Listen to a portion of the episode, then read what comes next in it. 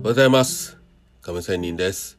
この番組は勤め人プラスアルファが最強。または勤め人卒業して余裕時間のテーマをもとにお送りしている番組となっております。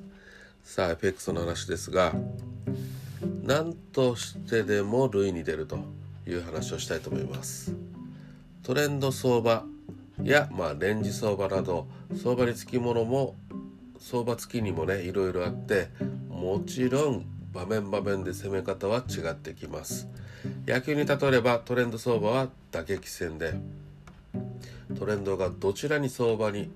相場がね向いてるかを的確に把握できれば長打も狙うこともできてうまくすれば大量得点大儲けで勝利することも可能です。しかしレンジ相場では投手戦のようなもので1点差で勝敗が決まるような勝敗の分かれ目がえー、あると言えますね。したがってレンジ相場では長打は狙わずにバントでもフォアボールでも振り逃げでもあるいはデッドボールでもいいですのでじっくり球種を選んで何しろ塁に出ることが先決だと思いますそしてひとたび塁に出れば攻撃側の隙を粘り強く待つことで数少ないチャンスを生かすことが大事だというわけです。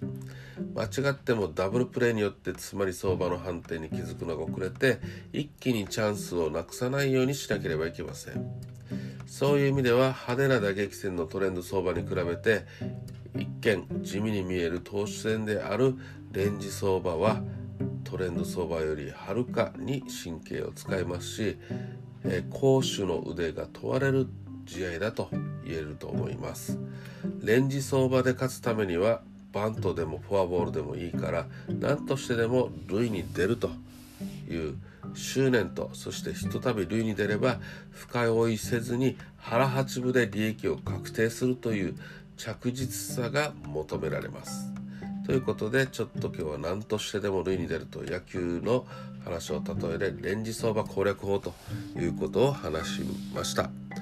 それでは今日も良い一日を。See you!